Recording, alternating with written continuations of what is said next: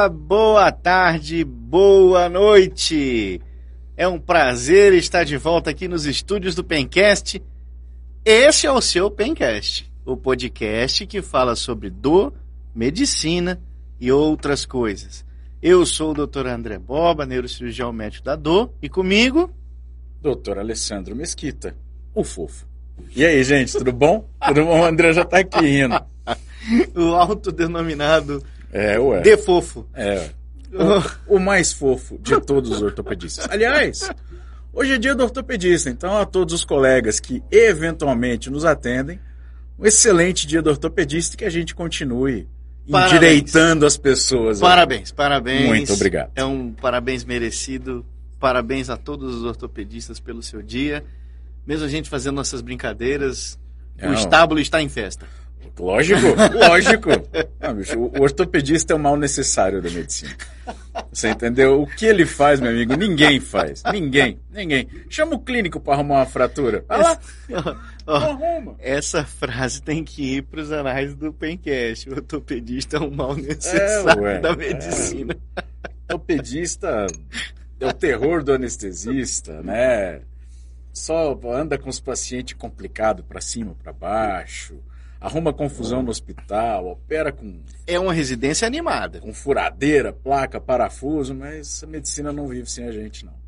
Não vive, não. Qualquer um que tenha quebrado um osso que seja, sabe o que é. O Neymar, com o dedinho dele, sabe dar valor ao anestesista. Mas ele foi operado, se não me engano, duas vezes, né? Ah, eu não sei. Ah, não lembro É? a história toda, mas ele fez, inclusive, um procedimento de medicina regenerativa naquele pé. Ah, disso eu sabia. Passou um eu parafuso, sabia. eu não sei se fez plasma rico em plaquetas ou se foi aspirado de medula, confesso que eu... A Ou turma, se foi os dois, né? a turma lá na Europa faz com Não, frequência. Ele fez aqui. Ah, ele veio fazer aqui? Ele fez aqui. Olha só. É, tudo de acordo com Hum, com, com, com, com, com, o regulamento, né? com, com, é. E assim, ele pode, inclusive, sai na mídia. né? Ninguém fala absolutamente nada. Mas a gente vive nesse país, né? onde uns podem tudo e É. outros podem muito pouco. Uns com tanto, uns com tão pouco.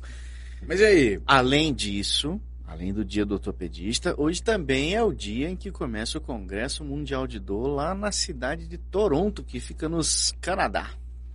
É, fica longe daqui, né? Lá em Toronto. Eu, eu confesso que eu tentei ir lá comparecer a esse congresso, mas Você sabe o que aconteceu?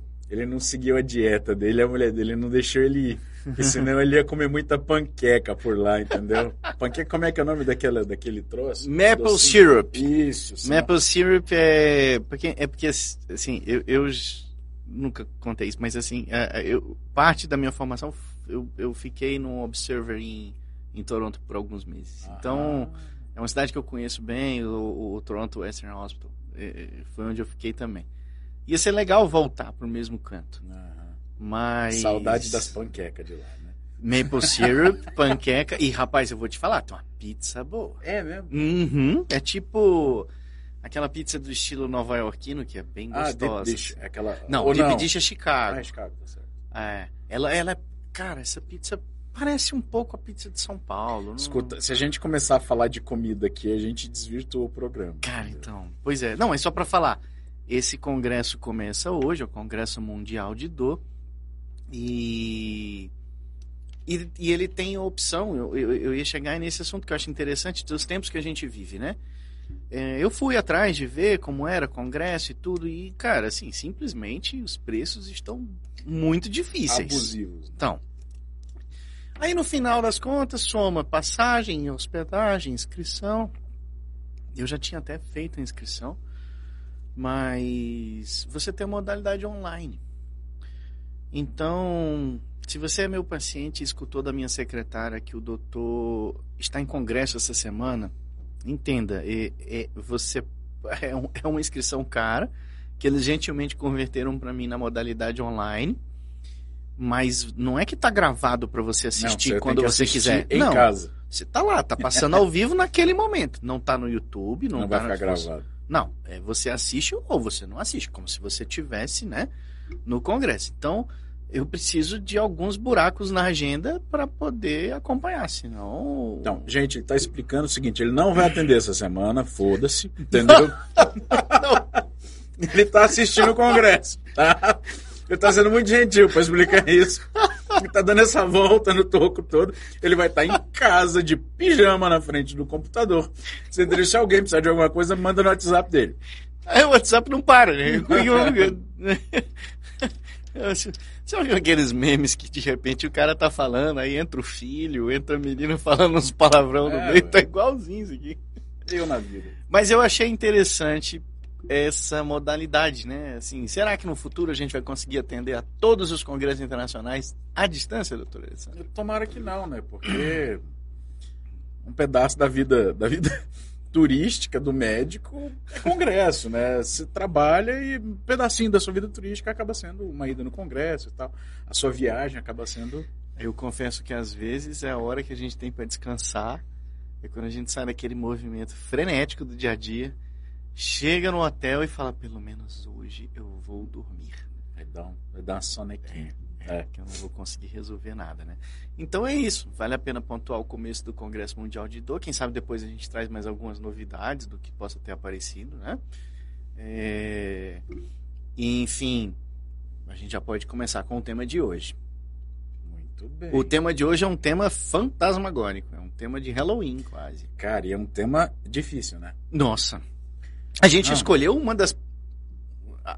O creme de la creme, né? É, a gente é não, quem escolheu foi Ó, a cara. Peraí, vamos, vamos dar, vamos dar a, a, o mérito a quem tem mérito. Doutor Lucas aqui, nosso diretor. Aí, olha aqui, gente. Olha aqui, olha aqui. Olha aqui o tanto de anotação que esse viado fez. Você entendeu? E eu não, eu não fiz nenhuma linha de anotação. Aí tem anotação, tem artigo científico, tá, tá, tá marcado com marca-texto. Olha isso. O cara estudou pra caramba, bicho. Eu vou jogar essa anotação do outro lado da mesa, que eu quero ver se ele lembra alguma coisa. Entendeu? Você tá é achando aí, o quê? Que você vai me deixar passando vergonha? Quem... Esse bracinho curto seu não chega ali, não. Quem sabe sabota ao vivo. Exatamente. É esse que é o lema, entendeu? É... Ah, pois é, olha aí, ó, tá vendo? Ó. Tá vendo? É. Muito Ó, bem, muito mas bem. então, o tema de hoje, a gente já enrolou pra caramba. O tema de hoje é dor fantasma, ou dor do membro fantasma. Né? Isso. E. Olha lá. Pegou a cola, não resistiu. Tem uns nomes aqui que é ruim de decorar. Enfim. É, é uma condição extremamente dolorosa, né? E que surge pós-amputação. Essa amputação pode ser fruto de um trauma, então você pode se envolver num acidente e perder um braço, perder uma perna. Pode ser em decorrência de uma infecção. Então você pegou uma infecção de pele que foi para o osso, que comeu toda a sua musculatura e acaba perdendo um membro. Pode ser por consequência de doença vascular. Né? Então você tem, de repente, uma artéria entope ou entope uma veia. E isso vira um grande problema e você acaba perdendo o membro. E quando você perde um membro, a gente acaba cortando os nervos daquele membro para poder tirar ele do corpo, né? Então, se a pessoa perdeu a perna, você vai cortar o ciático, você vai cortar o tibial. Se a pessoa perde o braço, você vai cortar o radial, o mediano, o NAC, né? E boa parte dos pacientes que são submetidos a esse tipo de cirurgia acabam evoluindo com dor do membro fantasma, né?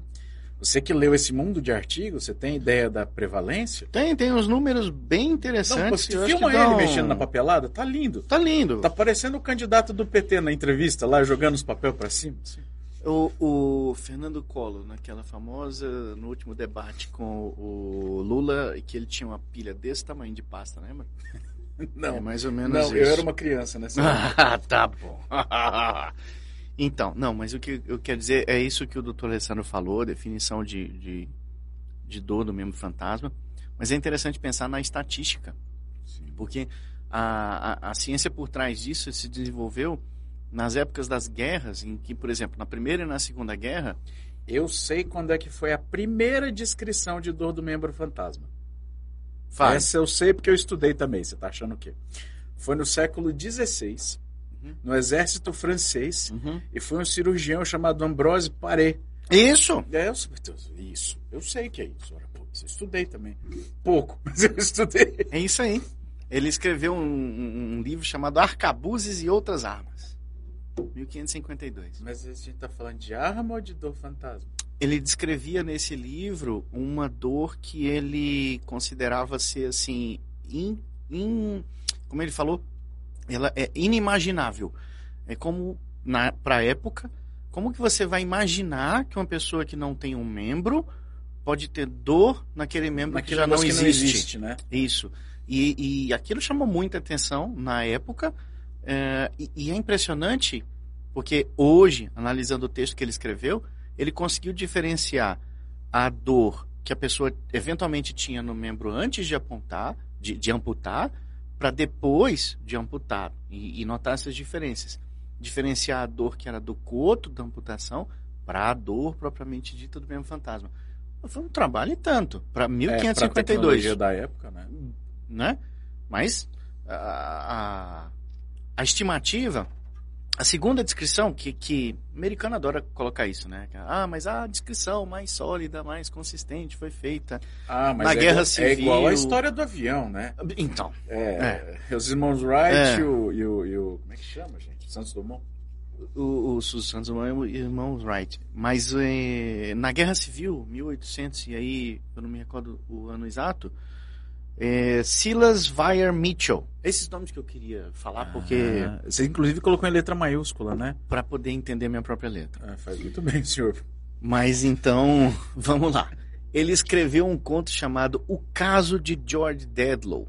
E é bem interessante. Se você olha nas internets da vida, eh, tem trechos do livro e são Ah. legais de ler. E ele descrevia. Ele foi um médico.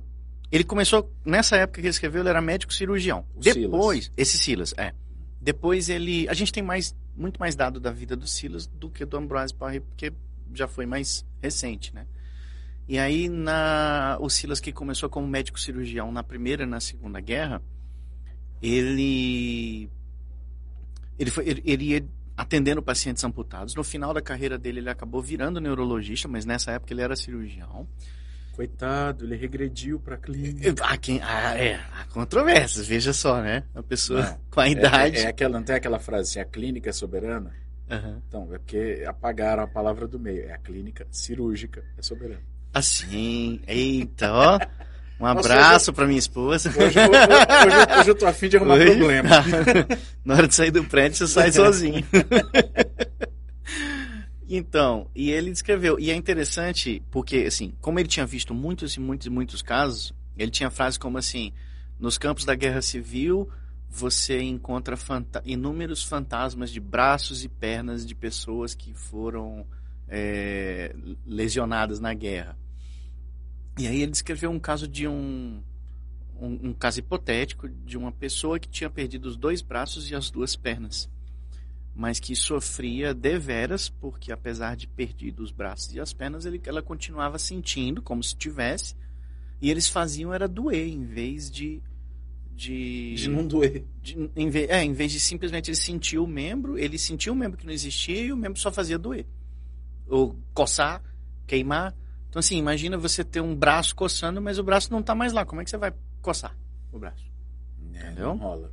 Então, esse era o negócio. É, é bem interessante essa história. E já fala pra gente como que é o mecanismo, né, Alessandro? Eu, eu te pergunto, Não, onde começa a perna de uma pessoa? Não. Peraí. Vamos, vamos, vamos, vamos voltar um pouquinho. Ah, vamos lá. Não, é porque eu acho interessante falar de estatística. Ah, é, a gente pulou a estatística. Pois é, você começou a falar de história e não falou da Me estatística. perdi na história e já fui para essa pergunta. O que, ó, aqui. Na época da Guerra Civil Americana, foram mais ou menos 15 mil. na- Olha só que, que dado interessante. Tá, Ah. na, tá, na, tá num desses artigos aí que, Hum. você, que você imprimiu. É, que eu vi que você imprimiu o mesmo artigo que eu li. Olha só, qual seria? Ah, é um artigo chinês aí de revisão. Hum, Mas enfim, nos Estados Unidos hoje, você tem mais ou menos 1 milhão e 700 mil. Esse. Você tem mais ou menos 1 milhão e 700 mil É. americanos que têm dor do membro fantasma. E você tem, por ano, mais ou menos umas 180 mil amputações. Pensa, hoje, século 20. 21, perdão. É. 180 mil amputações.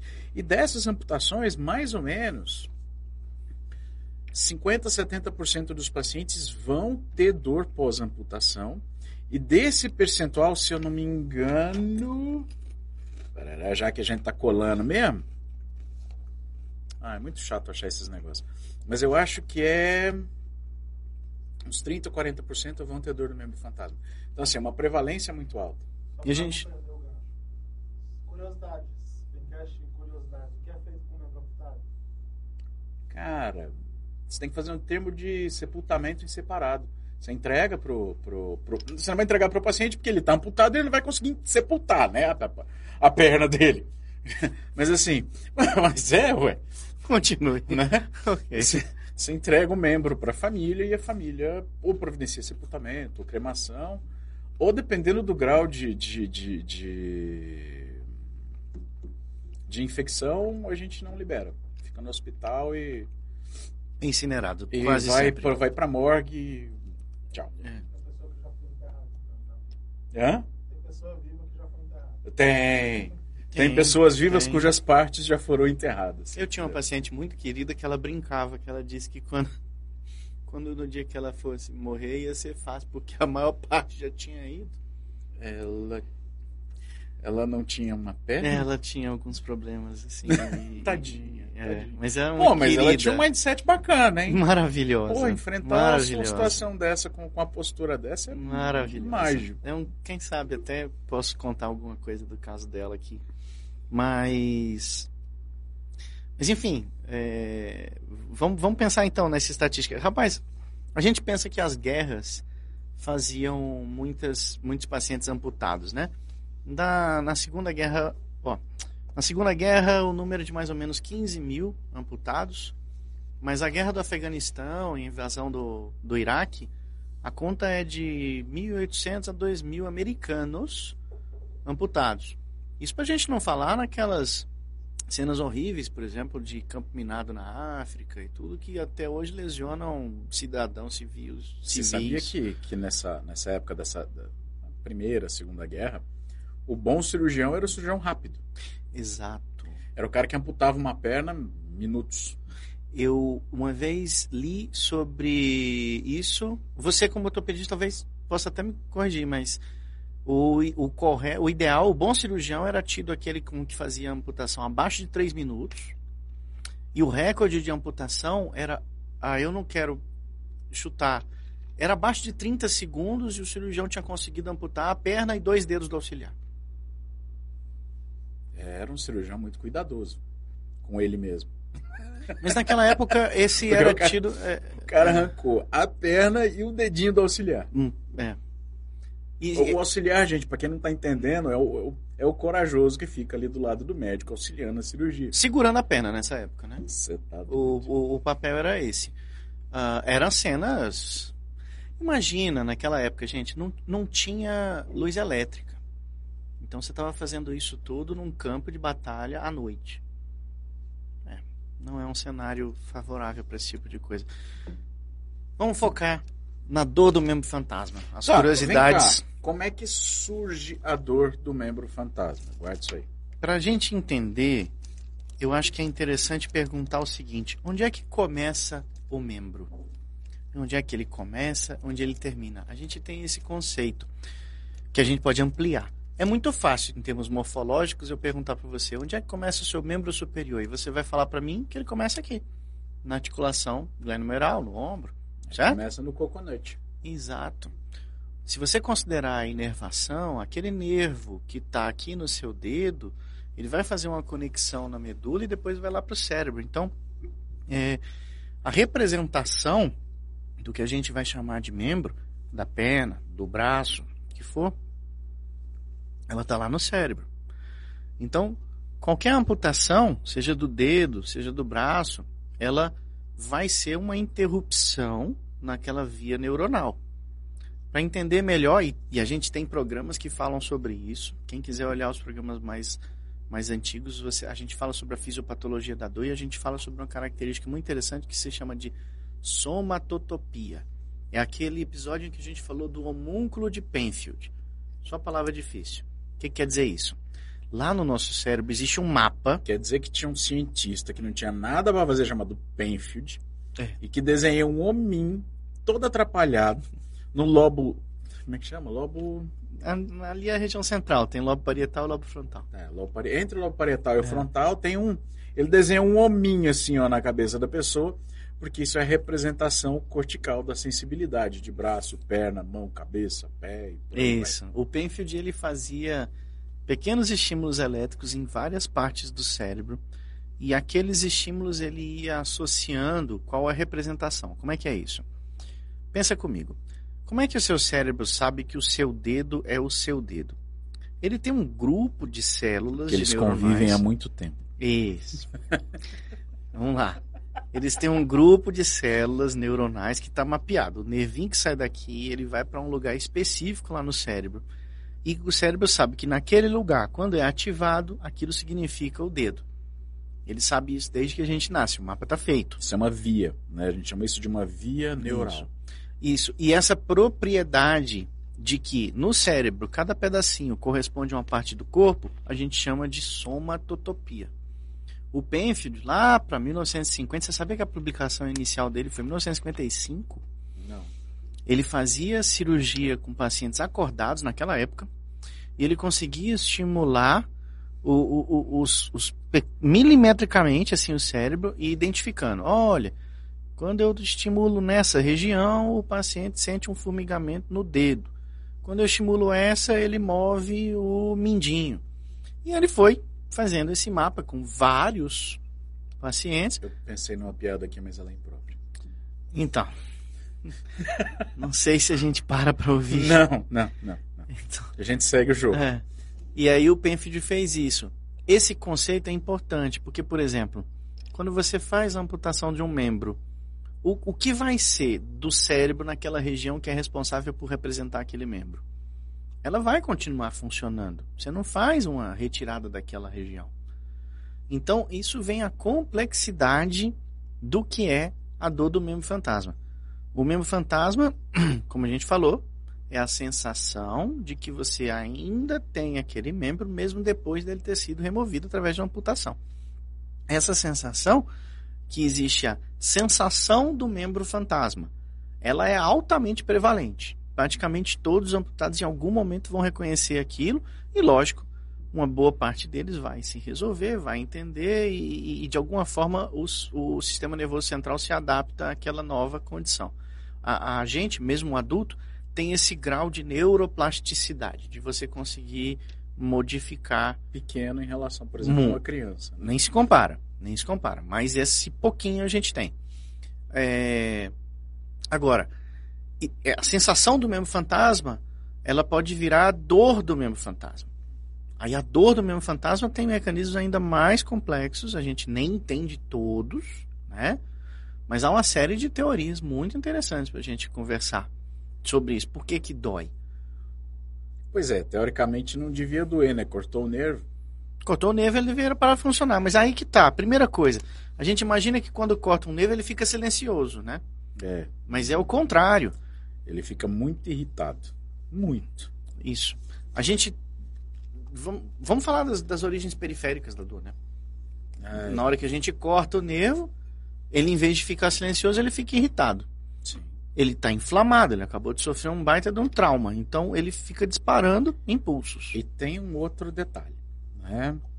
Existe um negócio chamado de fluxo axoplasmático, né? Que é o seguinte: o finalzinho do nervo que está na ponta do teu dedo aqui, ó, é uma série de ramificações, né, do nervo que a gente e cujo corpo celular tá ca... Opa, eu atacando o microfone. O corpo celular, né, o, o neurôniozinho, ele tá cá em cima, né? E toda a comidinha que vai lá para a ponta, o finalzinho do nervo, né, todos os nutrientes, eles saem do corpo celular, que está aqui no sistema nervoso central, e vai em direção ao dedo. Ou seja, existe um fluxo de nutrientes, de eletrólitos, existe um fluxo de eletricidade né, em torno desse nervo, que vai levando as coisas de onde elas são produzidas para onde elas têm que chegar. E esse fluxo, mesmo se você cortar o nervo, ele não para de acontecer. Então, quando você faz uma lesão no nervo, quando você corta o nervo, por conta da continuidade desse fluxo axoplasmático, vai formar um bolo de nervo ali, que a gente chama de neuroma. Uma cicatriz, um negócio meio sem formato, né? O nervo é um negócio bonitinho, linear, assim, arrumadinho. Quando você faz um neuroma, fica uma bolota ali. Por É. quê? Porque o nervo continua mandando essas, essas proteínas, né? Esses, esses íons. Ele, então, e a- cicatriz vai acontecendo ali e o nervo continua. O corpo Hum. celular, ele meio. Ele demora um pouquinho para entender que a lesão aconteceu. Ele, ele tenta se regenerar de alguma forma, quer dizer, ele, ele detecta que foi cortado, que foi interrompido, que foi seccionado. Aí ele fala assim: bom, peraí, eu, eu tenho que voltar ao que eu era antes, eu vou crescer. Só que quando ele chega na ponta, não tem para onde ir. E Não. aquilo vai se acumulando, é tipo vai um se acumulando. precipício ali. É, se, se, se, você já jogou um jogo chamado Lemmings? Já. Você lembra que aqueles bichinhos tudo iam correndo, se você não dissesse nada, eles iam caindo num precipício? Aí às vezes você botava uma parede assim pro lemming não cair, e eles iam juntando e crescendo assim, acumulava mil lemmings ali na ponta, entendeu? É isso, então os nutrientes vão chegando, não tem pra onde ir, vão, vão, vão engarrafando ali, e vão o teu um organismo vai fazendo uma cicatriz ali. Então, e, e essa, essa, essa, essa estrutura que é formada ali, o neuroma, em algumas pessoas ele é extremamente doloroso. né? Essa é uma das causas da dor do membro fantasma, ou seja, a presença de um neuroma no coto de amputação. E né? aquele neuroma fica ali, ó, disparando. Sim, Continuamente, Aquilo né? ali é um fio desencapado. Isso. Ou É um seja. Veja bem, você perdeu o membro, mas o seu cérebro continua recebendo estímulos vindos daquela mesma via neuronal. Hã? A gente. Não, já eu coloco, tem, tem alguma outra coisa para colocar depois. Essas, essas são as teorias periféricas. Ah, quando, a- além dessa modificação na ponta do neuroma, a gente tem esse local que você falou, que é onde tem o corpo do neurônio, né? Que é o, que é o comando, que é o centro dele, onde está É o o núcleo, gânglio. né? O gânglio, o gânglio da raiz dorsal. Ele funciona como um relé. Essa, essa imagem que o Lucas comentou. É, Pode pô, colocar, por favor, Lucas. Ó, é essa aí, tá vendo? Então essa imagem do gânglio da raiz dorsal, Pois é, mas aí já é quase entrando lá na medula, né? Pra quem tá ouvindo a gente. é, ainda é- mas ainda é a teoria do periférico. É, é porque assim, tem um, tem um conceito que a gente tem que falar que assim, é, há duas, você consegue classificar as causas da dor do fantasma em duas, bottom up e up bottom, quer dizer, de baixo para cima, de cima para baixo. Então, as coisas que alteram e que criam a dor fantasma de baixo para cima. O neuroma, a alteração do gânglio da raiz dorsal, que é essa imagem que o Lucas É, colocou. ele tem, tem trabalho, inclusive, que fala que você tem uma hipertrofia do, do, do gânglio da raiz dorsal. E uma né? desorganização. Porque ele fica recebendo estímulo do neuroma ali, ó.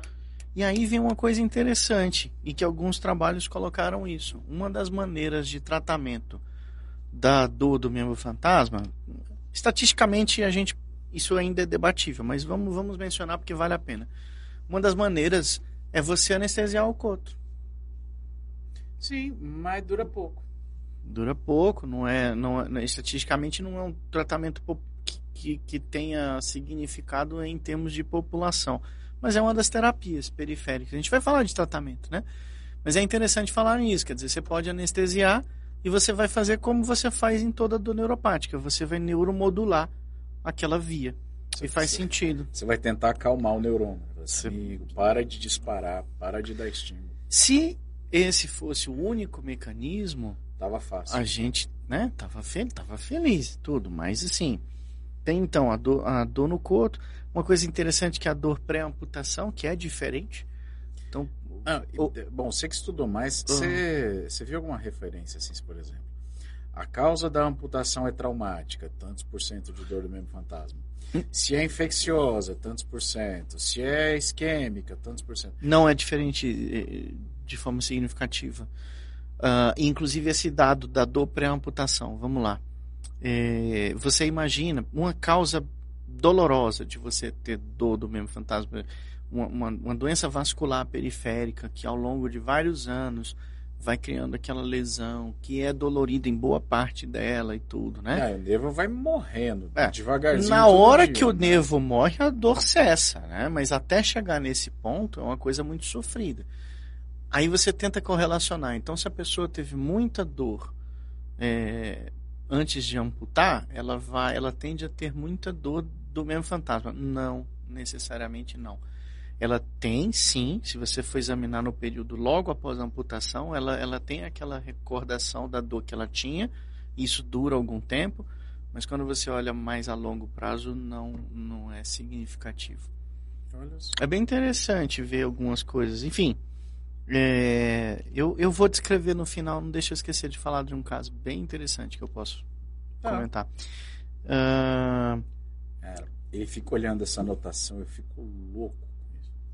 mas não Que ele quer botar ordem no caos. O caos é divertido.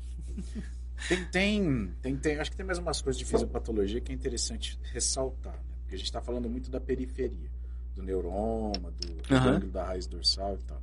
Existem algumas causas de dor do membro fantasma, ou seja, você está sentindo a dor do membro que não está ali, que estão no cérebro. Aí é o, o, o bottom up, né? Então, E haja causa. Deixa eu te fazer uma pergunta. Um AVC que tem uma lesão ali no homúnculo de Penfield Uhum, e que causa dor no membro superior. uhum. Você pode considerar isso como uma dor fantasma, não uma dor do membro fantasma. Porque assim, vocês falam que é dor por desaferentação, né? É, central. Mas pode ser considerado uma dor fantasma? Assim, a grosso modo? Não porque não tem fantasma. Você tá vendo mesmo. Não, a dor é fantasma. Ah, não, mas tem uma lesão. Não, tecidual. é, É porque tá. tem a, a dissociação do sensório visual é muito importante na origem da dor fantasma. Entendi. Daí as terapias espelho e tudo mais. E esse componente não tem. Entendi. A gente, a gente vai explicar isso. Só tem um pouquinho de paciência e a gente vai chegar nesse ponto. Tenha Mas- fé e paciência. É, porque a pergunta que você fez muito, muito inteligente. Temos a Existe pergunta do, do chat. Vocês viram? Tem- Não, Ah, é o seguinte, tô aqui, só um segundo. mas existe uma dor por AVC chamada Degerine T que é uma lesão talâmica dolorosa. Aqui, ó. A Júlia Cristina. Aquele experimento com espelho funciona de enganar o cérebro com, al- com imagem espelhada? Chegaremos lá. Já já a gente responde. Sim. Se, se, se pero não para todos, né? É, funciona, mas não é pra todo mundo. Mas vamos lá. É, sim, e aí a gente vai, para entender como é que, que funciona esse raciocínio do espelho, a gente precisa dizer desse mecanismo que é o grande mecanismo, que é a tal da neuromatrix, né? Tá, rapidinho. É, a mesma Julie já fez outra aqui. Quando a esteonecrose causa dor e acaba precisando amputar porque o membro não está mais funcional, ainda assim pode ter a dor fantasma? Pode. Sim, Não, não, peraí, peraí, peraí, peraí. peraí. É, é osteonecrose? Osteonecrose. Mas qual osteonecrose? Tem um monte de osteonecrose que você não puta. eu vou falar porque eu sei que é Ah, você, o danadinho, você tem informação privilegiada, eu tô aqui boiando. coxa femoral, cabeça de fêmur. Ah, mas aí pode substituir por uma prótese. Então. Mas depende da causa, vai. Eu tô. Não, mas você não tá errado. E a resposta para ela é essa que você falou, tá? Julie. É, essa é a resposta, tá? Mas assim, vamos em, em, em geral, quando você tem uma osteonecrose e evolui de uma séptica, vamos pensar assim, que você acaba perdendo o membro de alguma forma. Você pode ter dor fantasma? Sim. Essa dor fantasma não necessariamente é a mesma dor da artrose que Não. vai ficar para sempre. de Tem nada a ver. nenhum, né? Você tem uma dor, você pode ter, por exemplo, uma, uma coceira in- in- ininterrupta do pé. Mas só, só, só, só Fantasma. de informação. Grande parte das osteonecroses elas são de tratamento cirúrgico, tá? Ou via artrodese, ou via substituição da articulação. Então, assim, normalmente você não vai sofrer uma amputação por conta de uma osteonecrose. Que isso fique bem claro, tá? Você vai sofrer amputação por conta de osteomielite, que é uma infecção do osso. Aí você pode perder a canela. Aí, aí sim. Mas osteonecrose normalmente não. É. Né? É ou a gente vai fazer artrodese, a gente vai fazer prótese. Mas, hum, a rigor, hum, é muito mais fácil ou uma osteomielite, que é uma infecção lá do osso, né, que te dá pus dentro do osso, ou então, de repente, uma lesão isquêmica, entupiu uma artéria, né, tomou uma pancada, rompeu a artéria ali Uhum. e não dá para reparar a tempo, enfim. O diabético que acaba fechando a artéria ao longo de não sei quantos anos, né? O diabético tem a sorte de que vai fazendo colateral, né, que vai fechando devagarzinho. É, é leva um tempo. Mas, é, Lucas, tem uma figura do trabalho que fala sobre essa questão da neuromatrix. Ah, Vamos- eu acho que a gente tem que falar, essa parte é massa É, demais. é, é isso. É assim, vamos, o que, que é a neuromatrix? Vamos entender assim. Neuromatrix, esse nome é legal. Ele significa como o cérebro é capaz de entender os, você, a, a si próprio. Então, é, o- é, o, é o entendimento que o cérebro tem de você, de quem é seu braço, de onde está seu braço, sua perna, seu todo, todo, todo o tronco, todo membro, e a consciência da movimentação dele e quem é que está em Indo, determinada posição, em movimento, com pressão, com temperatura, Contato. tato. O, o conjunto. Não, não, antes. O conjunto dessa sensação desse- vai se chamar neuromatrix, tá? Antes dessa, é a primeira. Essa, Essa. essa, mesmo, tá? E a- a- então, esse, essa representação da neuromatrix, ela, a gente vai entender como esse conceito de você saber onde que tá todas as partes do seu corpo e quem que tá doendo, quem que tá com temperatura tal, quem que tá em que posição. Quando você tira um membro, essa neuromatrix, ela tende a se reorganizar. Tiagão, volta a imagem lá. Volta a imagem, ó. isso. Essa imagem, vamos olhar só aquela linha de cima, você vê no cérebro as partes que correspondem àquele do homúnculo de Penfield, né? É. Ó, Mas ali, graças a Deus, ninguém desenhou um hominho. não, tá, tá só, é tá uma- só pequenas faixas, É né? feio demais Ó, aqui. que colocam, por exemplo, ali os pés, o tronco, as mãos, os dedos, a face e os lábios. E aí, representando ali, por exemplo, uma amputação de mãos e dedos, o que que a figura na ponta do lado direito mostra? Quando a amputação do membro superior, toda aquela representação da face, ela acaba ocupando o espaço que era do membro. É é a teoria do tudo ou nada, né? Se você não tem, o seu cérebro desliga aquilo. Ele desliga e, e- O ruim é que continua doendo. Então aí é interessante a gente entender por que que dói, porque vê só, não desligou, era para pagar, não era para parar, de, não era para doer, é, é, é, tá desligado. E o que que acontece? É, o existe essa re- reorganização cortical. Certo. você começa a ter uma sensibilidade entrando naquela área, vindo de um lugar que não era o que o seu cérebro estava habituado a receber. E entra a, des, a, a desassociação visual e sensitiva. Porque, veja, você está sentindo que um negócio está coçando. Mas não tá lá. E quando você olha, e a visão é muito importante, porque a visão é um input extremamente poderoso, Sim. quando você olha, você não vê. Então essa desassociação é um dos princípios de fazer doer. Entende? Então vamos lá, naquela figura ainda, vamos dar uma olhada. Fi- Aqueles bonequinhos em preto ali, ó, do lado do lado direito de quem está olhando, eles mostram, por exemplo, que como a face tomou conta, quando você estimula, por exemplo, a face, a pessoa pode. A pessoa que tem uma dor fantasma e você estimula a região da face, ela tanto pode, em algum caso, exacerbar a dor, como em outros casos, fazer um, um, um- um mecanismo de portão e não doer. Porque aquela área tomou conta. Então é como se, por exemplo, deixa eu só ver se eu entendi a brincadeira aqui. A pessoa foi lá, perdeu a mão e pela proximidade ali, a sensibilidade da face passa a ocupar aquilo.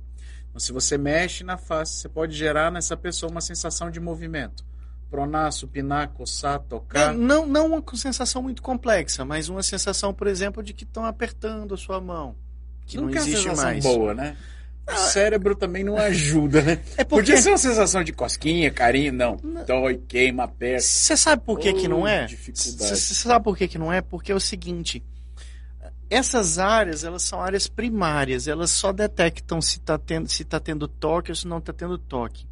Para a gente entender, por exemplo, a sensação de segurar uma bola na mão, a sensação de, de jogar um objeto para cima, ela é uma combinação de vários paradigmas, de vários movimentos.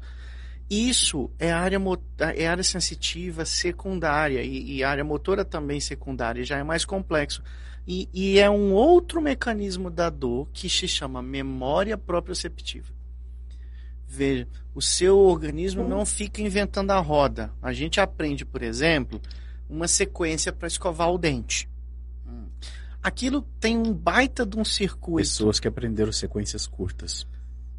Você Ah. entendeu? Tem pessoas que aprenderam sequências curtas para escovar o dente. Eu- Isso é um problema. Então, você tá dizendo que tá cheio de cárie, né? O pessoal da cárie, da É. dentadura, é o pessoal que aprendeu sequência Mas curta. enfim, mantém a sequência curta o resto da vida e mantém o dentista rico. então, O universo se equilibra. pensa, pensa num movimento complexo como escovar o dente. Cara, o movimento mais complexo do planeta é andar. Andar. Andar. É, porque o, o, o, andar é, o andar é tão complexo que parte da memória proprioceptiva do andar está localizada na medula e não no cérebro. Tanto que você pode pegar uma criança e fazer um reflexo de marcha enquanto ela ainda engatinha. Aí é só Mas- para o mundo maravilhoso da neuro. Desculpa, eu tô filosofando pra caramba. Vamos voltar pra o- dor o- fantasma. O movimento, o movimento da marcha demora acho que 6 ou 8 anos para amadurecer no nosso. Ah, é? Não, isso eu também não tinha É, a marcha noção. tá, tá completa no cérebro só com essa. Hã? Mas enfim, vamos lá, vamos falar da dor fantasma. Eu tenho uns é- colegas que acho que ainda não. Não, eu tenho um amigo. O cara É. formou comigo. Ele anda na ponta do pé até hoje. Não dou conta. Mas vamos, vamos lá. Vamos lá. Vamos lá. Senão É. daqui a pouco a gente, a gente se perde. Vamos Enfim, voltar nessa, nessa questão da memória proprioceptiva. E aí tem um relato muito interessante. Propriocepção, para quem não sabe, é o seguinte. Propriocepção é você fechar o olho e saber como é que seu corpo tá. Então eu sei É. que minha mão tá em cima da mesa, meu cotovelo tá apoiado na cadeira e minhas pernas estão cruzadas. É o GPS 3D. É. Isso é propriocepção, tá? Então, Só pra- tem uma história interessante, por exemplo, de um escritor, jornalista, que na guerra sofreu uma lesão na mão e precisou amputar e amputou a mão direita, que era a que ele escrevia. Ah, Então ele não conseguia mais escrever, exceto quando ele dormia. Quando ele dormia, vê só, ele dormia, ele conseguia de alguma forma acessar todos esses movimentos complexos que dizem respeito à memória proprioceptiva, ah. e ele conseguia, claro, ele não escrevia de verdade, a mão não estava mais lá. Mas no sonho, ele pegava uma caneta, escrevia, ele era capaz de lembrar o que ele escreveu, só que ele escrevia coisas curtas, porque como essa memória não é exatamente o movimento, à medida que ele ia fazendo, a sensação de escrever virava uma sensação de cãibra extremamente dolorosa. Ele acordava de madrugada Com dor. com dor excruciante. Olha só. Então, Mas é muito provavelmente por ativação muscular, irritação do neuroma, do corpo de amputação. Aí enfim. tem todos os mecanismos juntos, né? Então, por isso, Alessandro, que lá no começo, quando a gente falou assim, vamos falar de dor do meu fantasma, nós escolhemos o creme de la creme. Porque ele não é uma dor neuropática simples, ele tem a ver com tudo não, isso. ninguém sabe a fisiopatologia até hoje. E aí a sua pergunta, por exemplo, da pessoa que sofre um derrame, se aquilo pode ser classificado como meu fantasma? Não, porque o meu membro, meu membro tá lá, né? É. Mas ele perde a representação cortical do membro. Isso é. E ele pode acabar sentindo dor mesmo, mesmo o membro estando ali. Eu né? não duvido que em alguma combinação fortuita pode acabar levando ao mesmo quadro, mas Não. assim, não é, É. não é a Não. fisiopatologia igual, não é, né? Não, não, não. não. Então, eu, eu tem, antes de começar a falar de tratamento, uma coisa que eu não sabia, eu achei extremamente interessante, foi uma foi uma uma experiência que, que eles faziam. Você vê como a gente é capaz de ter neuroplasticidade, mesmo mesmo nós, Eh, eh, em um dos em um dos experimentos para estudar essa neuromatrix, você, escon, você escondia o braço do, do sujeito que estava sendo estudado embaixo da mesa e colocava um braço e uma mão de borracha. Ah, eu já vi um experimento desse no Instagram. Eu já vi um vídeo desse. Então, e aí você estimula por um tempo, você estimula tanto a mão de borracha quanto a mão de verdade. Aí a pessoa vai se adaptando àquilo e ela vai criando uma propriocepção daquela região. E em um determinado momento alguém vinha com um martelo para martelar a mão de borracha. A mão de borracha. A pessoa recolhia a mão, como você faria normalmente, quer dizer, mas aquela mão de borracha, mas ele recolhia, com medo da lesão. E quando eventualmente acertava, rolava um ai. É nada. Só que não Mentira. doía. Você já assistiu o filme Duna? Não. Vamos lá. Lucas, Thiago, Duna? Não. Então vocês vão assistir o filme Duna. Vocês vão ver no começo uma cena. É igual Que- a Bilu. Não, Não, vou mas é. assistir. que- Tem uma cena em que o jovem príncipe lá, que é o principal do filme, ele coloca a mão numa caixa. E, e, e ali o cenário é o seguinte: você está sendo testado por uma seita que, que é importante dentro do filme, para saber se você é especial, escolhido, etc. Hum. Ele põe a mão na caixa, e quando ele põe a mão na caixa, a sensação que ele tem é de que a mão está pegando fogo, está sendo destruída, está derretendo. Ele não pode tirar a mão lá de dentro. Se ele tirar a mão lá de dentro, tem uma agulha com veneno que vai, ele vai morrer. E ele tem que aguentar. E aí é um teste de resistência. Acabou, ele tira a mão, a mão está intacta.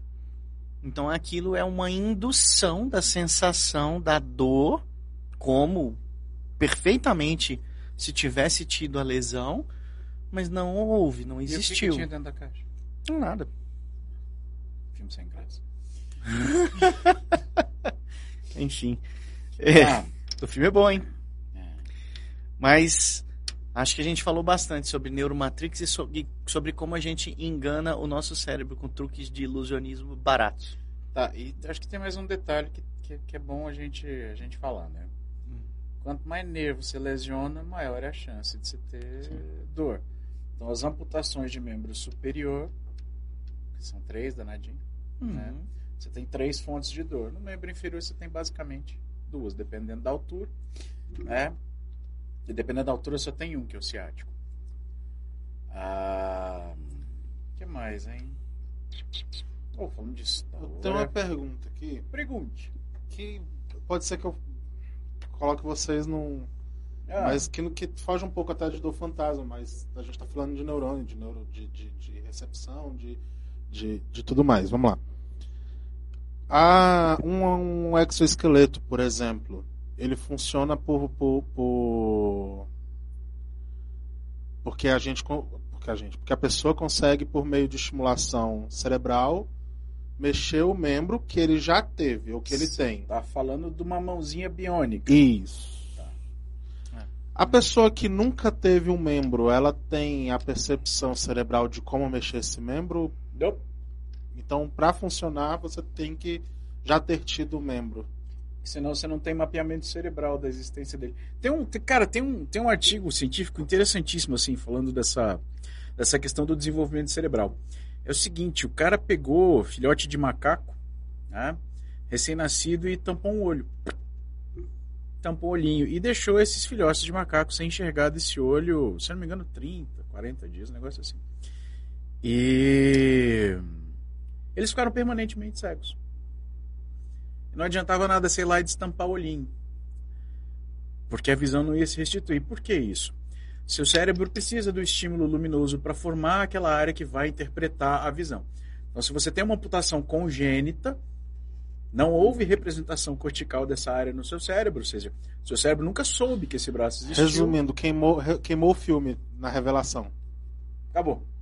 Nunca existiu. Para o cérebro, nunca existiu. E o sistema nervoso é muito assim, é 0 ou 1. Um. Tem e não tem. O que, o que não quer dizer que você não possa desenvolver mecanismos que, em, em- em termos funcionais, eles vão acabar equivalendo a essa função. Mas é uma Não. via diferente. Não, e outra, você tem que fazer por espelhamento. Né? Tem um. Até porque, assim, veja, como diz o outro, você não vai ter terminação de músculo no. no ah, cacete. Bati no microfone duas vezes. Mas não, não tem aquela informaçãozinha, aquela contratura de musculatura aqui, ó, que poderia informar um programa para orientar esse movimento, entendeu? Não, não tem. Então teria que. Cara, teria que ser um cérebro muito plástico. Teria que ser tipo uma criança para basear o movimento espelhado no que ela já tem. Teria que ter um programa de computador para, enfim. É, mas Tarefinha. É, mas, é, tem um eu, eu, eu fico querendo falar e como eu não tenho referência toda, fica complicado eu dizer. Mas você consegue treinar, uh, Lucas, se chama Brain Motor Interface, né? BMI, BMI. Você consegue treinar é, aquisições novas. Então, por exemplo, você consegue treinar um chimpanzé para controlar um terceiro e um quarto braço, que não tem, lógico, por óbvio mas é um, um, um, treinamento. Ele faz, ele, ele usa da neuroplasticidade. É, exato, você tem que treinar para combinar, para comandar. já tem dois braços e sabe como movimenta. É, outra é, coisa é você criar um negócio que não existe. Então é mais fácil você espelhar o movimento do outro e treinar a pessoa para usar o espelhamento da maneira que lhe atenda, do que você criar esse, esse, esse, esse caminho ali no cérebro para ele para ele mandar ordem para um lugar que ele não tem como mandar ordem. Né?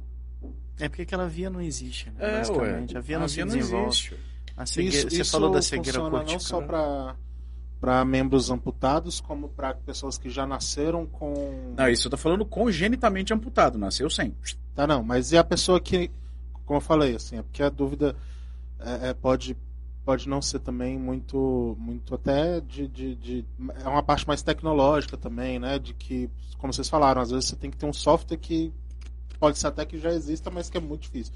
Mas a pessoa que tem um membro e nunca mexeu. Uh, também vai ter esse problema de não saber como mexer. Depende da causa. Entendi. Depende da causa. Se em algum momento, cara, mexeu, dá. Não, mas aí é, é, vamos, vamos imaginar, por exemplo, uma, uma pessoa que nasce com algum problema, um paraplegia. Uma espina bífida, uma mielomeningocele. Mas aí nasceu para. Nasceu para, mas o membro existe. Então veja, já é diferente de quem nasce com a focomielia, que é quando você não tem o membro. É porque eu tento, eu tento fazer essas perguntas para pensar um exemplo. Uma mãe que teve um filho e que acha que pode ser que, que volte a mexer com o avanço tecnológico e aí existe esse tipo de, de, de problema. Um exemplo, tipo assim, é, ainda acredita que possa mexer e isso seja algo é, é, que já tira a possibilidade ou não. Opa, pode ser que venha com. Cara, depende de vários fatores. A altura da lesão, tamanho da lesão, extensão da lesão, se tem musculatura funcionante, se é tudo flácido. Provavelmente o que ele é porque pode. Só por essa exemplo, resposta de que se não tem a, a, a, memória do movimento já é muito mais difícil de qualquer outra forma, já resolve muito é. esse tipo de. É, mas, mas aí de novo, não é impossível. Não. O, o, o, vamos, vamos pegar um exemplo. Mas é o que eu tô falando, você tem que ver o tamanho da lesão, o tamanho do acometimento. É, vamos problema. pegar um, um, uma pessoa paraplégica desde o nascimento. E que por acaso. O filme. Eu não me lembro se naquele filme Avatar ele era paraplégico ao nascimento ele foi lesionado depois. Mas vamos Rapaz, lá. Você tá cinematográfico. Eu tô, eu tô. A gente tem que gravar um programa de, de, de cinema um dia. Mas vamos lá. Eu é... vou ficar lá na edição, que eu não sei nada de cinema.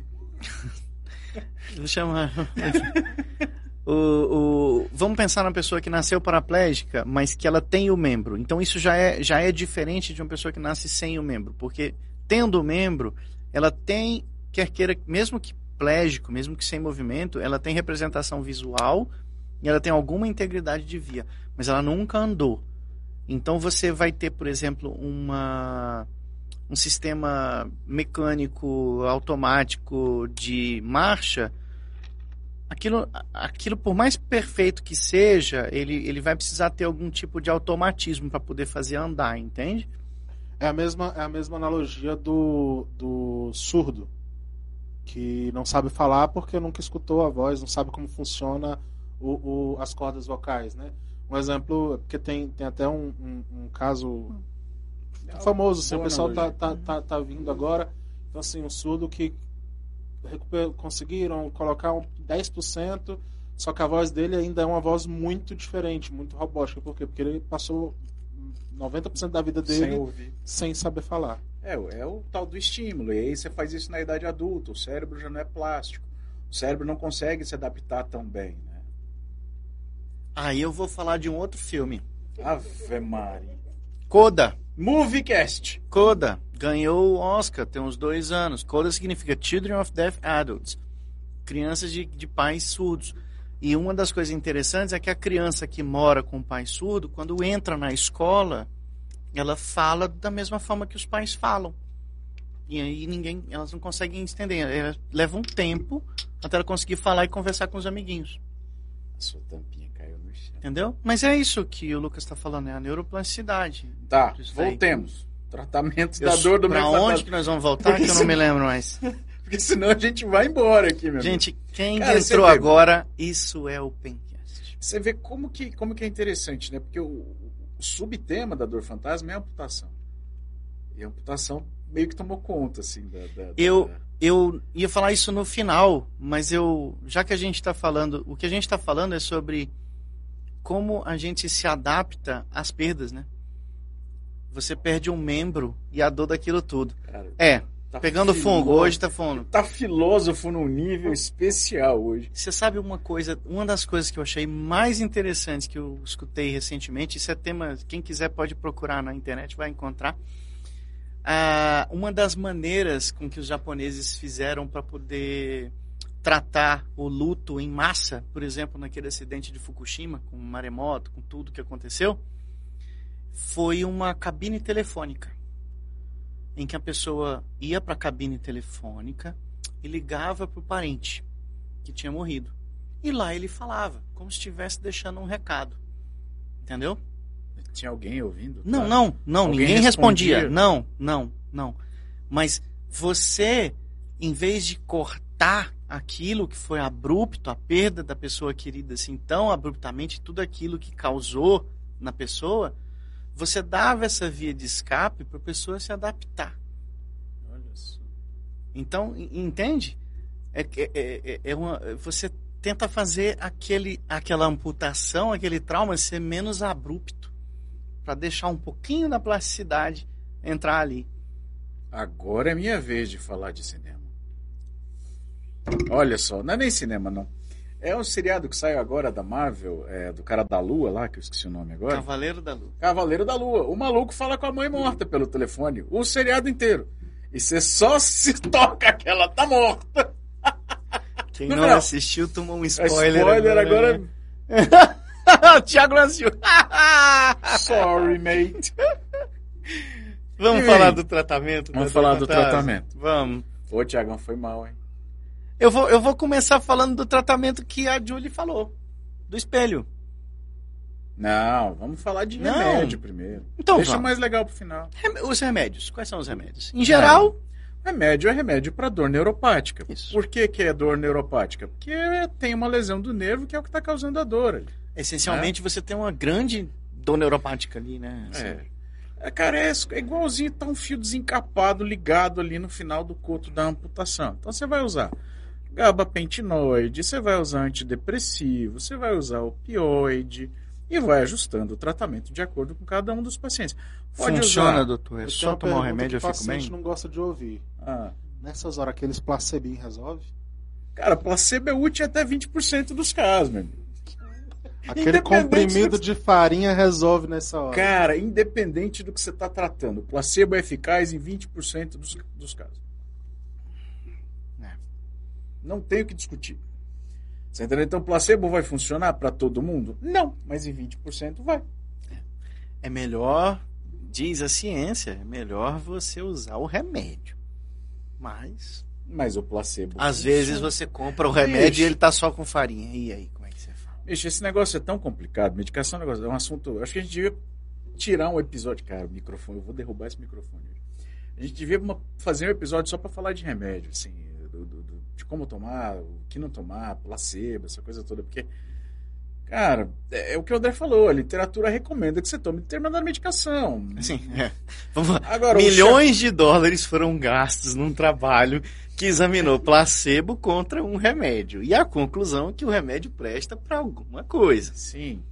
Agora, Mas nem sempre a gente acerta de primeira, né? Não, não, isso é, é isso. Não, é porque assim, como, é um, como vocês falaram que basicamente é uma dor neuropática, você vai trabalhar com, com a cabeça e não com o. o- o- é, é a hora de. Assim, tô falando como um leigo, escutando. Então, dor aí, neuropática não é da cabeça. Tem. Tá, mas assim. Nós vamos o que eu chegar lá, falando é, é que, que você tá tendo dor num membro que não existe e é uma dor real. É. Logo, é, é, Mas por que, que a dor é real? Porque as vias que levam a informação da dor lá pro ainda cérebro. existe. Exato. Elas existem e, e elas estão totalmente alteradas. Então você tem que trabalhar nessas vias. Primeira modalidade, medicamento, então anti-inflamatório, analgésico. Analgésico pode ser opioide, não opioide, determinado. O anti-inflamatório você pode usar inibidor seletivo de COX-1, inibidor seletivo de COX-2. Você pode usar um neuromodulador, que é o antidepressivo, é o tricíclico, é... Como é que chama aquele trem? Carbamazepina. Carbamazepina é de qual classe? É, tá nos gabapentinoides. É gabapentinoide. É, né? anticonvul- semelhante, é um é semelhante. anticonvulsivante, É um né? anticonvulsivo. Ah. Você pode usar anticonvulsivo. Então, assim, você tem uma série de remédios que você pode usar. O paciente vira para você assim, não vou tomar remédio, Doc. Então, vamos, porque você não precisa de tomar. Você pode usar medicações tópicas.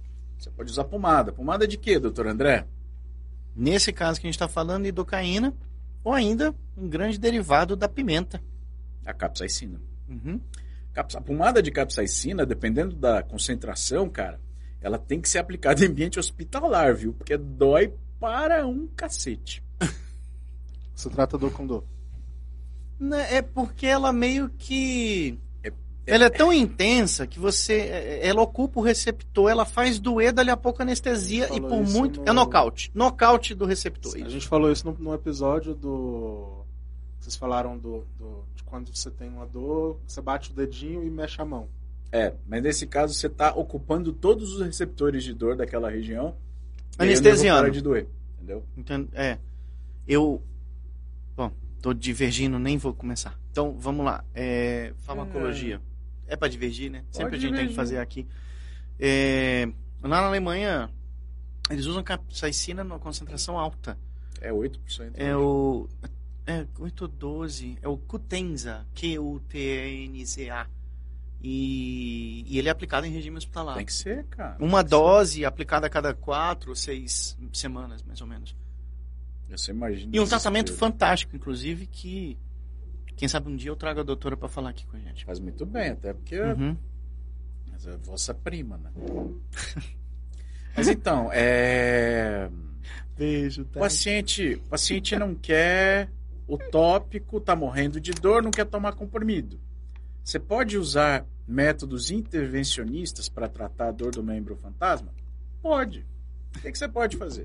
Vou te interromper. Fica à E vontade. vou divergir. Fica à vontade. Um dia eu mandei manipular capsaicina na farmácia de manipulação. Para você? Não, não, não. Para usar com os pacientes, seguindo o método alemão. Ó, tá aqui. Você só Manipula esqueceu pra de mim. internar o paciente. Não, não, não. Não, cara, escuta a história antes de você imaginar. Já, Eu já tenho- basta.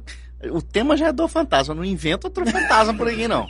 Já basta. Pô, eu tenho uma história Você engraçadíssima vai com capsaicina. contar, você vai virar o poltergeist. Esse é o episódio de poltergeist. Eu mandei manipular essa capsaicina, né? Aí a farmácia de manipulação respondeu pra mim assim. Eu, eu me lembro se eu pedi 8% ou 12%. Ah, Aí a farmácia respondeu assim pra mim. Nós só temos capacidade de manipular até 3% e custa mais ou menos 5 mil reais cada frasquinho com 100 gramas. Eu falei, Nossa senhora. Eu falei, irmão, é, Não. não vai dar pra usar a técnica alemã por Uma aqui. vez. Não vai. Uma vez eu, eu, eu coloquei numa, numa pomada para um paciente. Eu insisti seis meses, viu? Não, es- escuta essa história. Eu falei, eu, passei capsaicina 0.00 alguma coisa. Que é nada, mas para pimenta é uma vida. E falei para paciente, falei, ó, lava a mão. Depois de, de, de passar a pomada, porque tem pimenta, tem extrato de pimenta na forma. Então é ardido. Paciente voltou no meu consultório. Falei, ei, doutor. Falei, como é que a senhora tá? Tudo bem? Eu tô bem, aquela pomada é um perigo. Eu falei, O que, que ela eu falei, fez? o que que aconteceu? Ué, doutor, eu tô lá passando a pomadinha no joelho, meu nariz coçou. meu irmão, ela esqueceu e.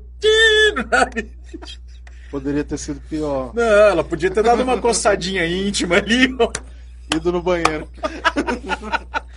Eu pensei também. É? Meu irmão, ela, doutor, o nariz pegava fogo. E, cara, não tem como tirar, meu amigo. Não, não tem, não tem. O negócio é feito com creme transdérmico. Então ele, vai- ele é feito para ser absorvido. Não, bicho. É. Ela me falou, assim, ó, doutor, uns, uns 45 minutos de agonia. Puta merda. Nunca mais, né?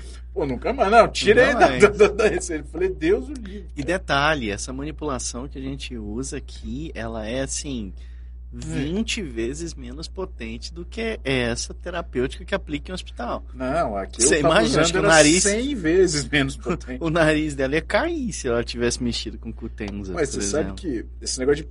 Assim, devagando um pouquinho, né? Esse negócio de pimenta é um perigo. Eu ganhei um spray de pimenta.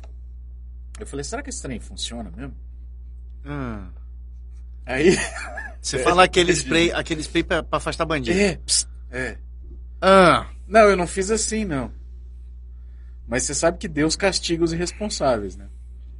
Eu abri a janela do apartamento. Idiota. Aí eu falei, bom, vamos ver, né? Aí bati. No nada. Tchan. Aí Deus falou assim: agora eu vou te fuder. veio o vento. vento, cara. Na minha cara. Bicho. Oh, ainda bem que foi pouco. Nossa, um minuto ruim na minha vida, viu? A garganta fecha, o olho arde, o nariz arde. E é tudo ao mesmo tempo. Você não tem. Você não pode escolher o que, que vai acontecer. É muito ruim, muito ruim. Quanto será a concentração dele? Não sei, não façam isso em casa, eu já fiz por vocês, não funciona. Tá? Eventualmente, olha pelo menos pra onde o vento tá batendo. Cara, que burrice. Não, eu abri já não tava ventando, não tava.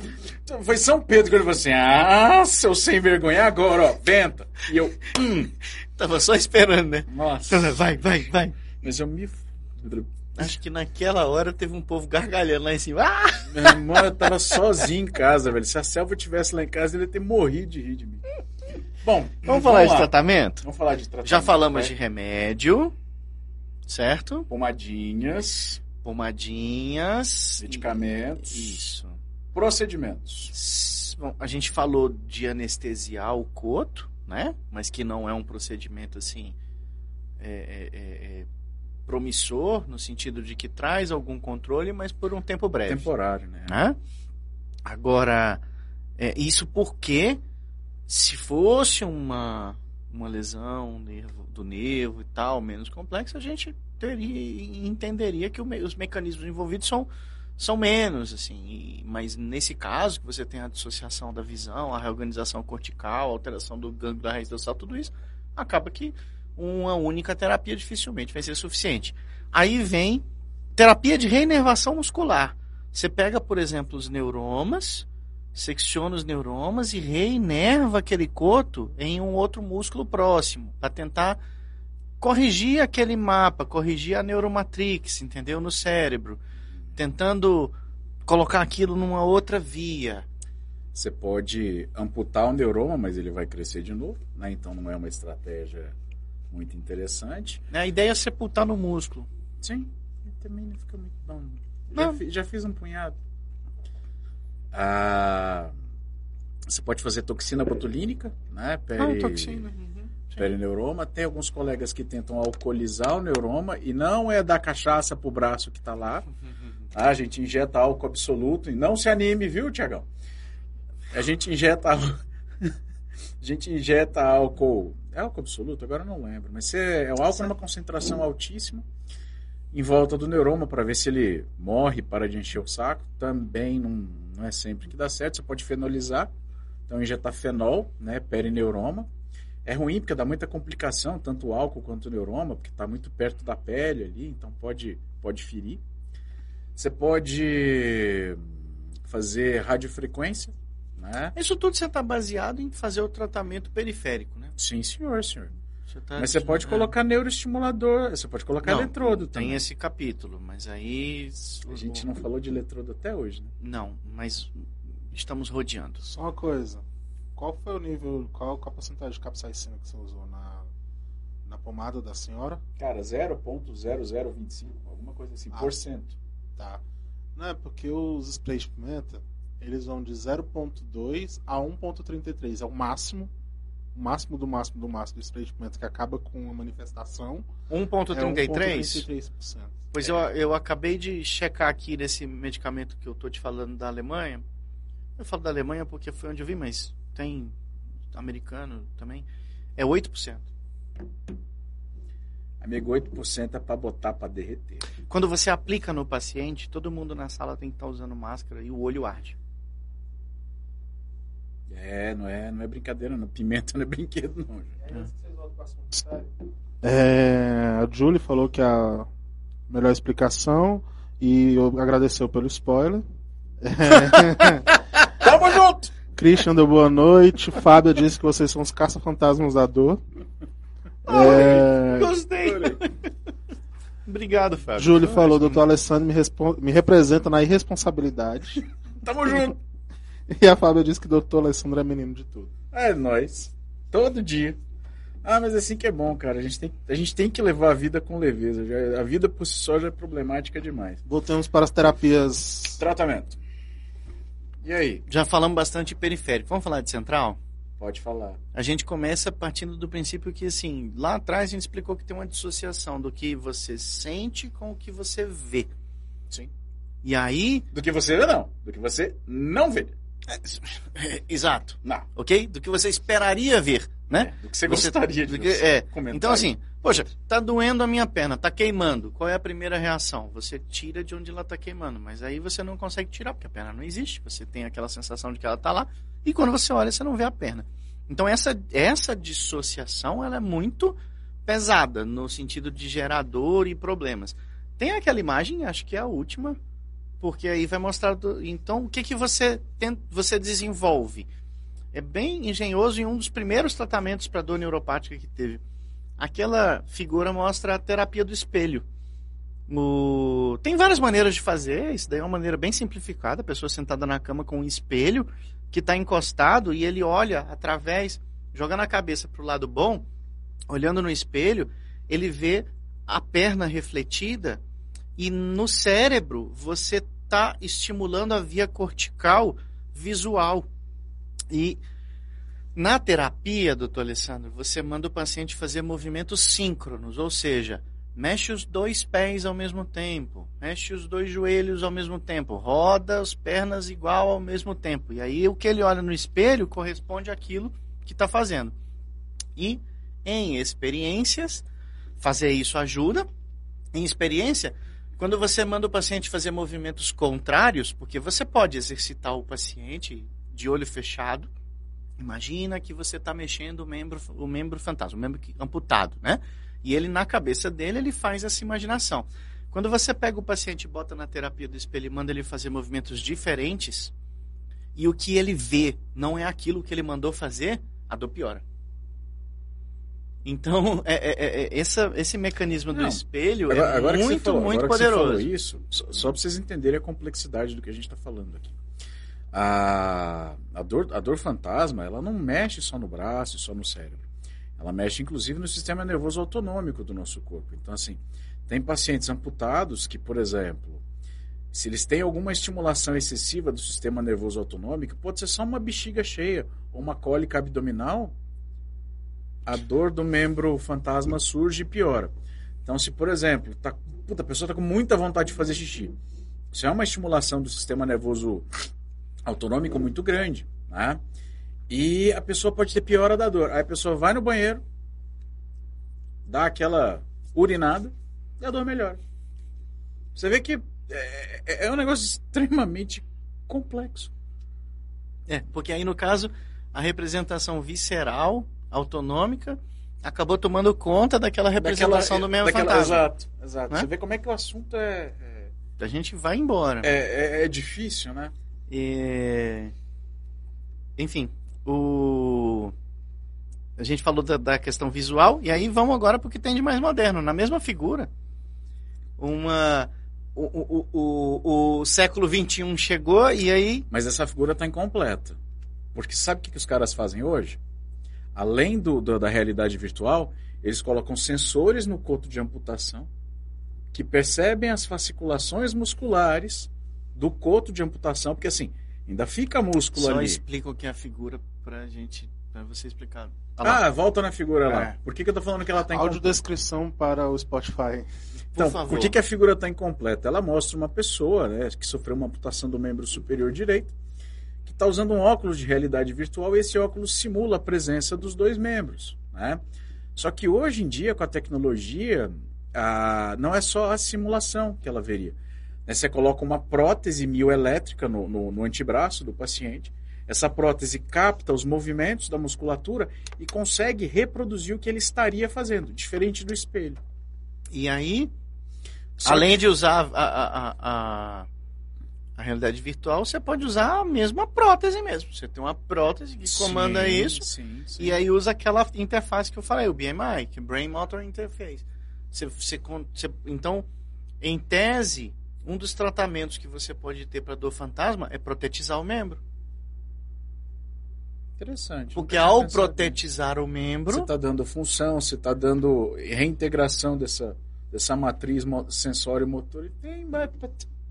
Uhum. Mas, A protetização faz parte do tratamento. Você tem a protetização virtual, igual você viu ali, o cara usando um óculos de realidade virtual, legal. ou aumentada, que aí eles- ele, o, o, o membro está no ambiente, ou ainda a própria Agora, prótese. vê- é uma das vê- maneiras. Veja como é complexo o assunto. Mesmo você usando a realidade virtual, a prótese mioelétrica, a melhora não é superior do que, por exemplo, com o tratamento da terapia com espelho. É, exatamente. É, a literatura ainda não conseguiu provar que um método é melhor do que o outro. É. Na- É. Nos, nos, assim, é uma área de, de- É uma área muito difícil de ser estudada porque o, o desenho do trabalho científico é muito complexo. Tem que levar em consideração muitas, muitas, Nossa Senhora. muitas variáveis. Então é difícil fazer esse tipo de trabalho. Mas, é, ou seja, as, as meta-análises recentes que analisam todos os trabalhos publicados, elas não conseguem colocar, não conseguem demonstrar uma única terapia que seja eficaz e não, ponto. mas eu não acho existe. que o problema é complexo demais para você querer tratar Exato. só com uma linha de tratamento. E né? na medicina, quando você tem muitos remédios para um problema, que Muitas técnicas cirúrgicas é porque nada é presta. porque nenhuma funciona, né? Assim, Não, não é, tão não é que- bem, né? Nenhum é resolutivo, né? não vamos falar que Isso. nada presta, não, que é, é maldade Muito bem. É no isso coração. mesmo. Que mais? Deso... Des... É, é, é. A gente tá meio do cinema, né? Hoje tem Ah. um episódio do House que ele trata um, um paciente amputado com, com com espelho? terapia de espelho. E o cara. O cara tinha sofrido um acidente na guerra do Iraque. Ele Uhum. Ele perdeu o braço porque ele estava segurando uma granada. Aí é, é interessante, assim, porque, lógico, né? Tudo muito produção e tal, não sei. Mas no final das contas, ele, ele, ele ficava segurando a, a granada. Então, o, no, o House botou o cara para abrir a mão. Aí um pedaço da dor dele melhorou. É, mas e não está Bonitinho. errado, porque tem toda que a gente falou, dissociação visual, memória proprioceptiva, tudo isso daí. Outras terapias, a dissociação do olhar, que é uma terapia para você aprender a educar o, o sensor, o sensório visual para não não para entender que é para dissociar aquilo da dor. A reabilitação com dessensibilização, né? Que é reensinar a percepção do tato, do calor, do áspero, do liso. do- né? no coto, você fala, é, no né? coto. É. A psicoterapia, Sim, essencial. Já testou, inclusive, já foi testado estimulação magnética transcraniana, mas também sem resultado promissor. É, E você comentou, passar, eu- na- lá atrás na etiologia das dores, faltou falar do tálamo como um relé, né? Opa! Mas aí tem que É, eu não sei se. É, assim, é importante entender que o tálamo é como se fosse uma subestação de energia. Ele não é a principal, mas ele, sem ele, as coisas dão errado. Entendeu? Então. Dão muito errado. Há quem diga, inclusive, porque essa é uma pergunta interessante. Vamos lá. Quem aí navega no Instagram já viu que tem gente que fala assim: ah, olha, a dor, ela tá na cabeça, ela não existe, ela é do cérebro e tal. Tem um Ah, povo que, é- que fantasia. Mas assim, aonde a dor exatamente acontece? Dentro do cérebro. No córtex, no tálamo, na substância branca. É é um pouco profunda a pergunta, mas a gente entende que ela é mais talâmica do que qualquer coisa, entende? Então, Hum. por isso que as alterações do tálamo também dizem respeito à dor. Tá? E Por isso que tem as dores talâmicas. as dores talâmicas. E, e uma das terapias, por exemplo, é você colocar um eletrodo no tálamo que estimula de forma a inibir aquela via que provoca a dor. Ah, pra dor fantasma, Ah, é melhor colocar eletrodo periférico. periférico. Por periférico você quer dizer nervo periférico ou medular? Ou, não sei, de repente um ali no DRG. Então, deixa eu te contar uma experiência. Ah, Eu tô paciente muito querida. Essa paciente faleceu, ela tinha um câncer grave, mas muito, muito, muito querida. E dor, dor neuropática por um CA de mama que invadiu o plexo braquial e que fazia doer o membro. e que não dá pra operar. E que não era, não era operável, mas muita dor. Então a gente colocou o eletrodo, conseguiu ali mais ou menos uns 30% de alívio com o eletrodo. Parece pouco. Nossa, 30% pra quem tá em dor oncológica ela é vida. Ela, ela sempre foi muito grata por aquilo e nunca deixou de tratar. Em algum momento, com todo o avanço da doença, a dificuldade que tem, ah, uma revolta, ela desligou. Mas onde você botou o eletrodo? No eletrodo foi cervical, foi um eletrodo de estimulação medular cervical. Ela desligou. E aí, ao desligar, deu duas semanas. Não, doutor, pelo amor de Deus, vou ligar de novo. Aí ligou, porque realmente. É, Gente, só um minuto. Pra quem tá assistindo a gente, o eletrodo é um dispositivo que a gente coloca normalmente no sistema nervoso central, normalmente na medula, que bagunça o sinal da dor. Basicamente, não deixa ir pro cérebro. epidural. É É. medula. Né? É, é, não, na medula não, porque senão dá muito ruim. É, é do lado ali Não. da medula. A gente, a gente vai. um A gente vai fazer um capítulo sobre Só, eletrodo. só, só uma coisa, uma coisa. Escuto falar muito aqui nos podcasts de bloqueio. Hum. E existe. Tem como fazer algum bloqueio de nervo mais em cima? Um exemplo, um dedo amputado, uma mão amputada e um bloqueio. Fica ruim. É porque o alívio é muito temporário. Você entendeu? É aquilo que a gente fala, você pode anestesiar o coto, é o bloqueio, a mesma coisa. Mas, É temporário demais. Né? Não vale a pena. A não ser que o paciente esteja morrendo de dor, você vai fazer alguma coisa ali para dar algumas horas de sossego para ele. Hum, não, como, como estratégia de tratamento definitivo. Assim, olha, você vem aqui de dois em dois dias fazer um bloqueio, sabe? Não. O mesmo, problema é maior, né? O, o- Nossa, não. é- mesmo em estudos que colocaram um catéter, e o catéter pode ficar até 12, 15 dias ali, eles, na hora que tira. Tira a dor volta. É. E aí, nesse caso dessa paciente que a gente estava falando, eventualmente, com o avanço da doença, foi feita a amputação do membro superior. E a dor continuou, mesmo com o eletrodo. Né? Mas amputou pela doença ou pela dor? Não, pela doença. Pela doença. Né? Então, assim, quer ver, o, o- eletrodo epidural ou a estimulação, o Deep Brain Stimulation, estimulação cerebral profunda, são ferramentas que podem ser usadas em casos seletos, mas não são, pelo menos na tecnologia atual, o método de escolha para dor de membro fantasma. É, É. História triste. é, eu não, Eu vi que você ficou meio sorumbático. aí.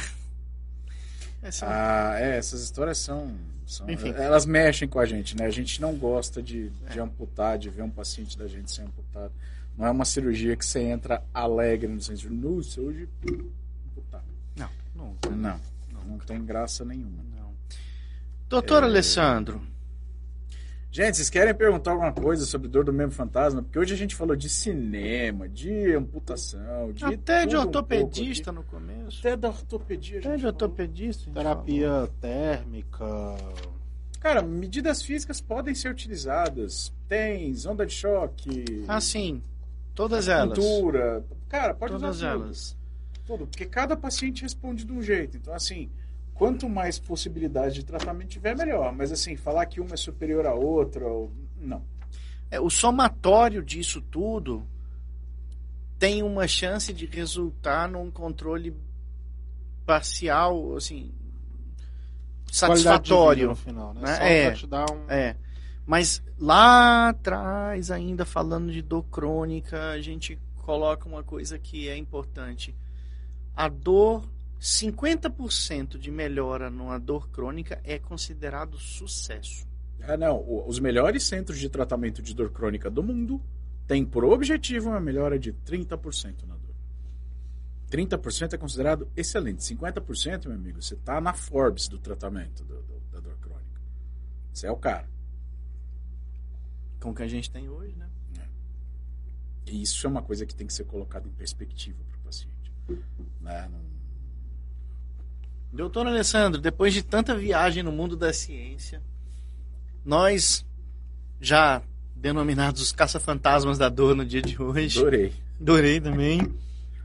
Who you gonna call? Hã? Não sabe cantar a música do Gasbusters, ou você tem que botar aí depois. Thiago Cara, também. O cara me dá um uivo aqui no microfone, meu. É. Vamos lá. Eu até assustei. Temos um programa. Temos, Temos um programa. Semana que vem, semana que vem, para os nossos espectadores queridos que estão nos aturando até este momento, a gente tem uma programação especial, vai ter laboratório, a gente vai tentar fazer uma cirurgia de artrodese aqui, tá? A gente está providenciando um modelo de coluna, uns parafusos, umas furadeiras, que na medicina a gente chama de perfurador, porque a gente é elegante, para ver se a gente consegue fazer essa cirurgia aí na semana que vem, para mostrar para vocês A a, famosa- trabalheira que é fazer uma artrodese. A famosa cirurgia do parafuso. A famosa cirurgia do parafuso na coluna. Né? Deus, se Deus Bom. quiser, vai dar tudo certo. Você quer dar um recado para seus pacientes, falar que você não vai atender ninguém essa semana que você está de congresso? Isso não é verdade. Reduzir o ritmo para poder ir para o congresso não é parar. Então o pessoal sabe que vai ter. Já, já atendi muito hoje, ainda tem mais até sexta-feira. Mas é lógico que, dentro do possível, eu tenho que fazer valer meu rico dinheirinho, porque a inscrição não é barata. Né? É, em do- doletas, né? Em Então, dólares, em É, dólares. é vezes 5 mais IOF. Em É, dólar canadense, ele é um pouquinho mais é, caro. vezes- é, é mais caro? Não sabia Não. que era mais barato. Ah, não, é, então, ele é mais barato, porque o câmbio é um pouquinho melhor para nós. É isso, eu falei inverso. Assim, coisa de centavos, tá? Tá, não, 5, continua 10 caro. centavos, é. Continua Aham. caro. é. Ah, é isso, gente. É, obrigado pela paciência. Desculpa aí qualquer coisa. É um programa de poltergeist hoje. Né? É. Bom, então, você que gostou, curte, compartilha, conta para seus amigos que tem dor maluco aqui falando de medicina, de dor, tá? Isso ajuda demais a gente a continuar fazendo conteúdo para vocês, tá? Uma semana abençoada a todos e como o André disse, se eu falei alguma bobagem, foi mal, mas eu vou continuar falando. Valeu, tudo de bom.